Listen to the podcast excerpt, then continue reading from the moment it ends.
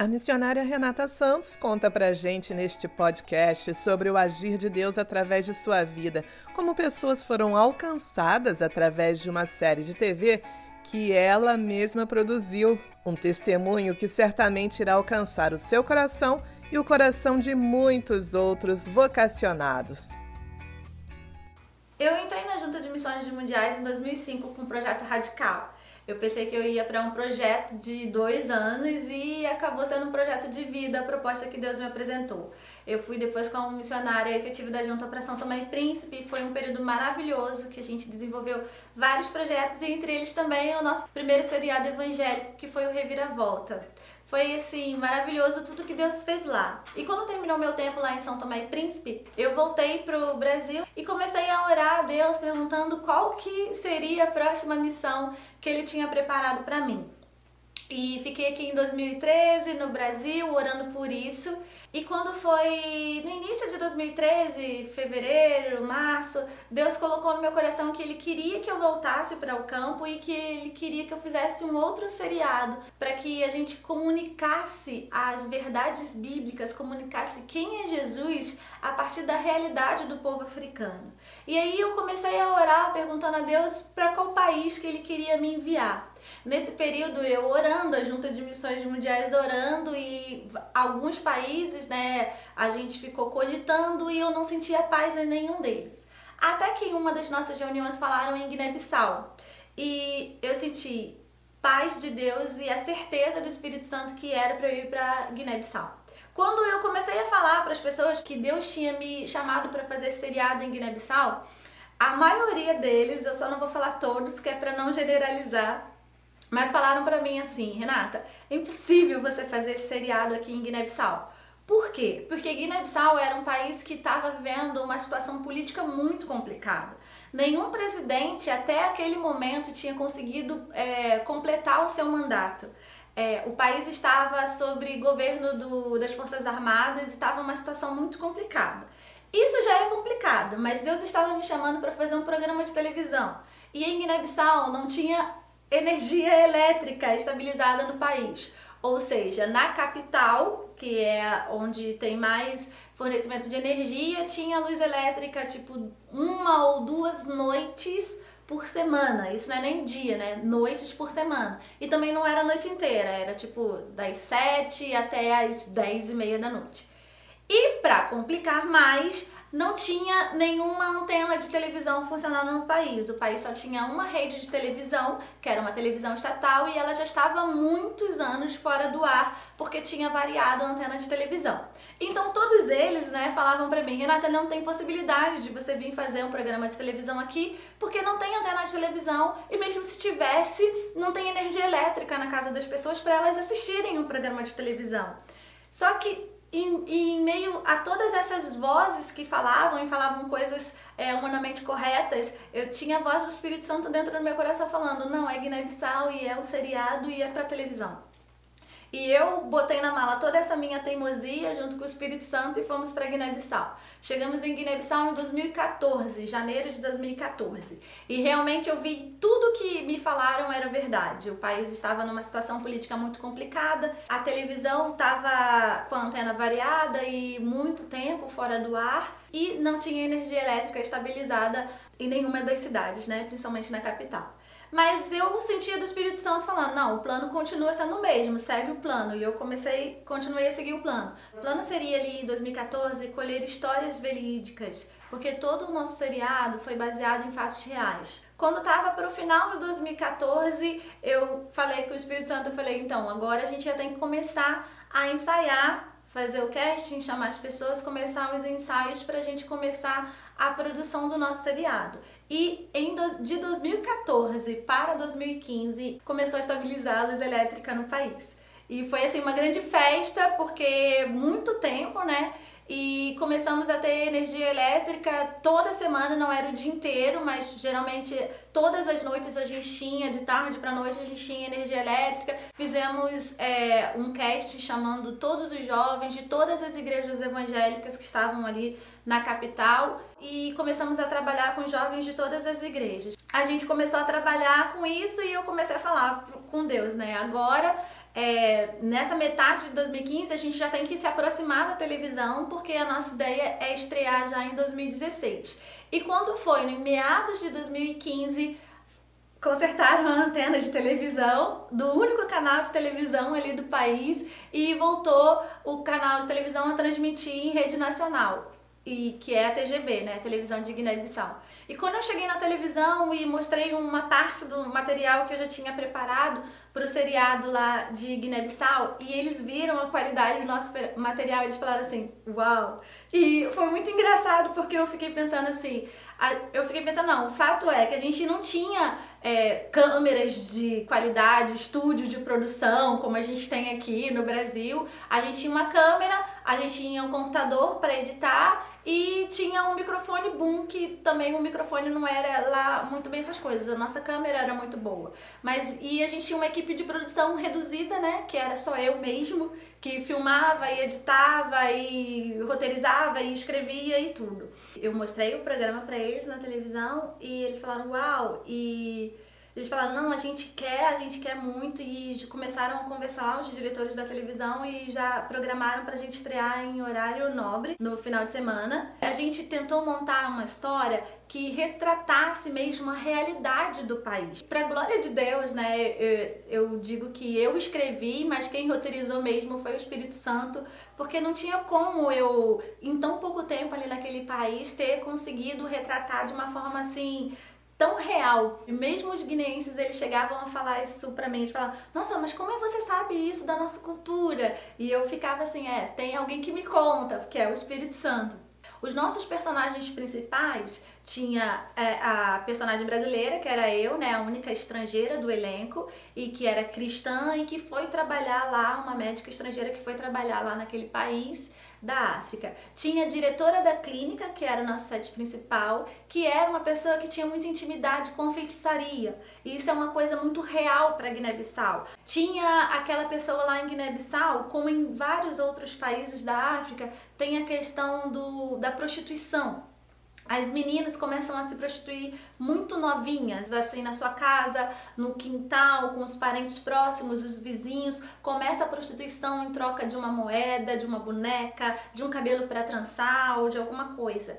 E a gente retratou isso também como a questão do casamento forçado, uma das nossas protagonistas, que era Segunda. Segunda é um nome típico de Guiné, né? Tem domingo, tem quinta, tem sábado e tem a segunda. E a gente escolheu colocar o nome de Segunda para mostrar que ela na sociedade estava sempre em segundo plano.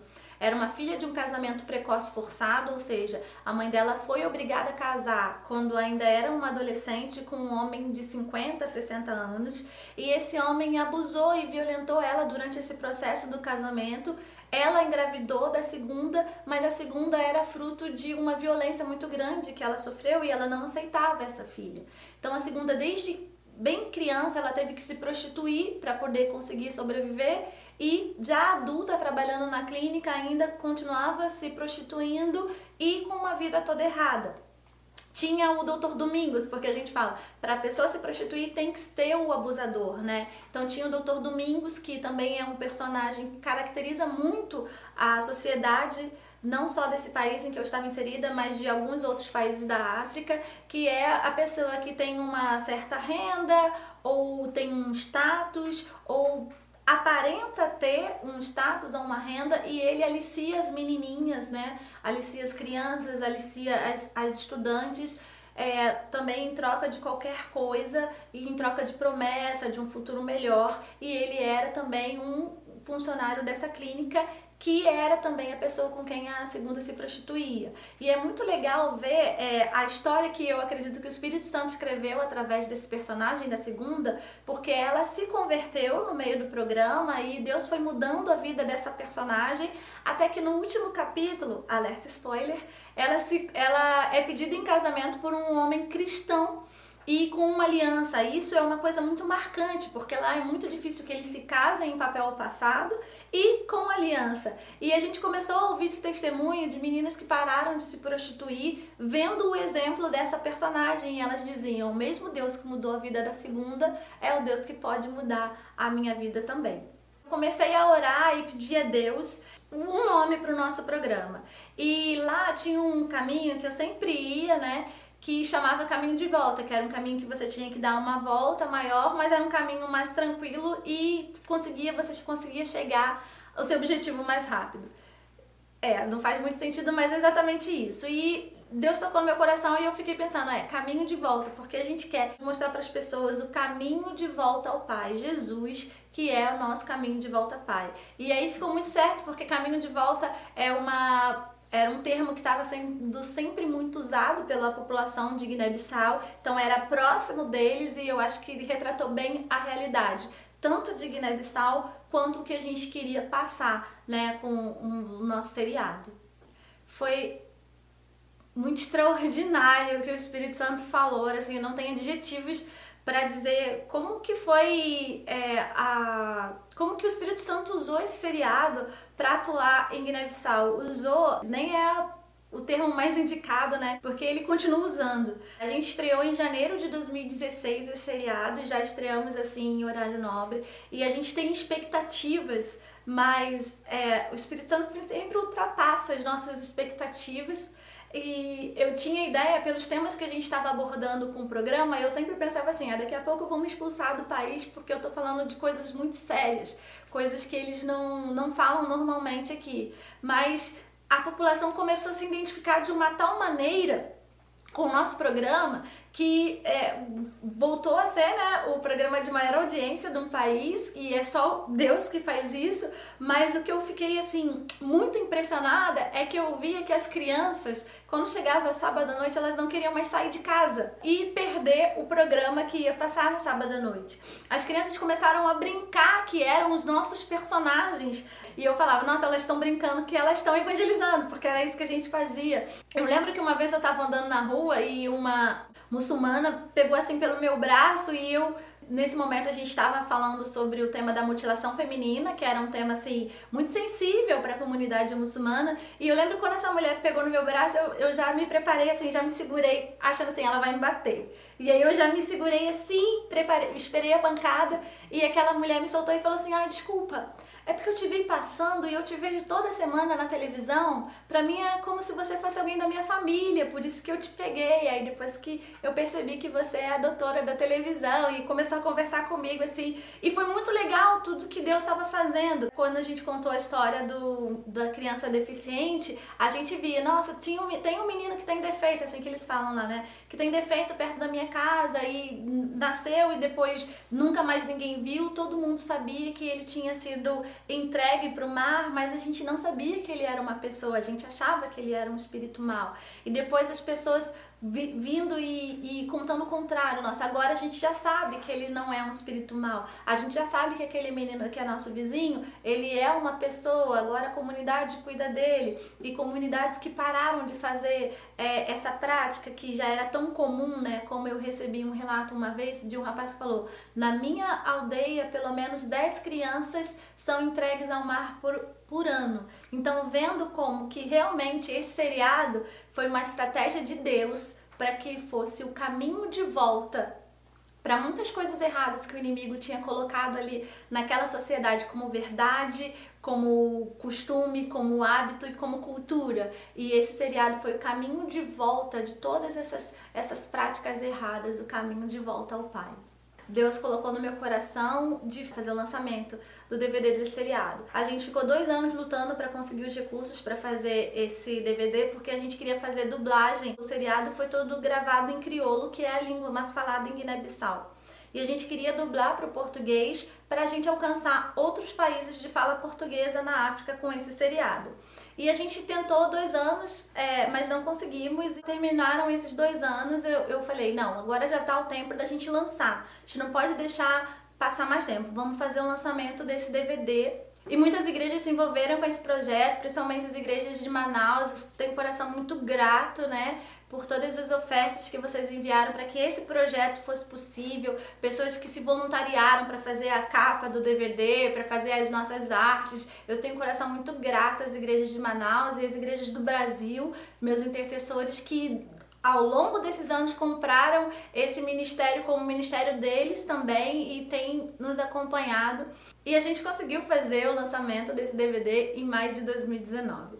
Foi assim uma luta muito grande. Cada passinho que a gente tinha que dar era uma batalha, um gigante que a gente tinha que colocar por terra. Primeiro, eu tinha direito a levar duas malas de 32 quilos para Guiné-Bissau. E quando eu viajei no domingo, na quinta-feira, chegou na minha casa 140 quilos só de DVDs para poder levar para Guiné-Bissau. É, o valor que eu tinha que pagar para conseguir levar de mala extra esse, esse material era mais ou menos 900 euros tantos euros que a gente não tinha, né? E mesmo assim, quando chegou no dia da viagem, Deus conseguiu fazer a gente embarcar com tudo. A gente não precisou pagar todo esse dinheiro, né? Porque com Deus já estava tudo pago. E a gente conseguiu embarcar, conseguimos chegar com tudo lá. E quando a gente chegou para fazer esse evento lá, para fazer a festa de lançamento, da mesma forma quando eu cheguei lá em Guiné-Bissau e as pessoas falavam: "Não, não dá para você fazer um seriado aqui, porque não tem como" dessa vez voltaram a me falar, não tem como você fazer um lançamento de DVD aqui, ninguém sabe o que, que é, é lançamento, é melhor você só ir nas igrejas e vender os DVDs e tal, e começaram a me desestimular. E na minha cabeça eu via uma grande festa com a população guineense em louvor ao nome do Deus que fez tudo aquilo ser possível lá. Então, por teimosia mesmo, que já estava ali dentro da minha mala, a gente, não, a gente vai fazer o lançamento do DVD. Até que realmente no dia do lançamento do DVD, eu se mostrando ali com força que ele estava presente, que era ele mesmo que tinha resolvido fazer esse programa. E eu queria contar para todo mundo que estava reunido lá que tinha sido Deus que tinha me tirado do Brasil para ir lá naquela terra para fazer esse seriado. E o último gigante que eu acho que tinha para cair naquele dia foi que eu fiquei muito tempo no Brasil em tratamento de saúde e eu perdi muito da língua do crioulo. Eu queria testemunhar em crioulo porque crioulo era a língua que eles entendiam. Por exemplo, aqui no Brasil, você pode ver um filme em inglês, você vai entender male, male, mas que você entende de verdade quando falam em português com você. E eu queria falar em crioulo com eles para que eles entendessem na língua do coração deles. Eu não tinha segurança em contar meu testemunho em crioulo e eu passei aqueles dois meses antes do lançamento do DVD, assim, em luta comigo mesma. E quando chegou no dia, eu falei para Elaine, que é uma missionária também da Junta de Missões Mundiais, e eu falei para ela assim, Elaine, eu, eu acho que o testemunho eu vou falar em português. E a Elaine falou para mim assim, você que sabe. E nesse que você que sabe, a Elaine, que é uma mulher de Deus muito sábia, eu entendi. Você que decide, mas o melhor para ele seria que você falasse em crioulo. Quando eu peguei o microfone para falar, eu estava muito emocionada com toda a festa e com todas aquelas pessoas que tinham lotado aquele lugar. E eu falei assim: eu, não, eu tô muito emocionada, eu não vou falar em crioulo, eu vou falar em português. E eu comecei a falar em português. E quando eu me apresentei e falei quem eu era, alguém no meio ali da, da multidão me perguntou alguma coisa e eu não entendi o que, o que falaram, né? E eu perguntei em português, não me responderam, e eu perguntei em crioulo. Nesse momento que eu perguntei em crioulo, foi como se tivesse virado uma chave na minha cabeça. Eu não sei explicar, as coisas espirituais se discernem espiritualmente. E a minha língua virou para o crioulo e eu comecei a falar o crioulo como se eu estivesse falando português. E eu só senti ali muita presença de Deus naquele lugar e eu comecei a testemunhar. E se você tiver a oportunidade de assistir um dos vídeos daquele momento do testemunho, você vai ver as pessoas glorificando a Deus. Muitas pessoas hoje vão habitar o céu com a gente por causa desse dia, desse lançamento do DVD. E tudo até aqui, eu já estava assim com o coração explodindo de gratidão a Deus por ele ter me escolhido para fazer isso. Mas hoje, com esse DVD, eu já estou aqui no Brasil, eu tenho recebido notícias da onde que o Espírito Santo tem levado já levaram os nossos DVDs para Portugal, já levaram para o Senegal, já levaram para Angola, já levaram para São Tomé Príncipe e algumas pessoas aqui no Brasil também. Deus continua trabalhando e nem sempre a gente vai saber do que Ele tem feito, do, do, dos frutos que a gente deu, né? E o que fica assim no meu coração é que quando eu chegar no céu, quando eu chegar no céu, eu vou encontrar outras pessoas que vão falar, ah, eu encontrei o caminho de volta ao Pai através desse seriado que você que você não desistiu de fazer. Eu não sou formada em cinema, não sou cineasta, mas o nosso Deus que ele tem toda a ciência e todo o domínio e soberano sobre céus e a terra, ele sabe de todas as coisas. Então, tudo isso que Deus fez através desse seriado também é uma vitória da Igreja Batista Brasileira. Estou nessa fase agora de novo e perguntando para Deus, qual que é a próxima missão? Você pode orar comigo por isso? É este mesmo Deus quem vai usar você para cumprir suas próximas missões através de missões mundiais. Você pode orar para que isso aconteça e também pode ofertar através do doiagora.com.br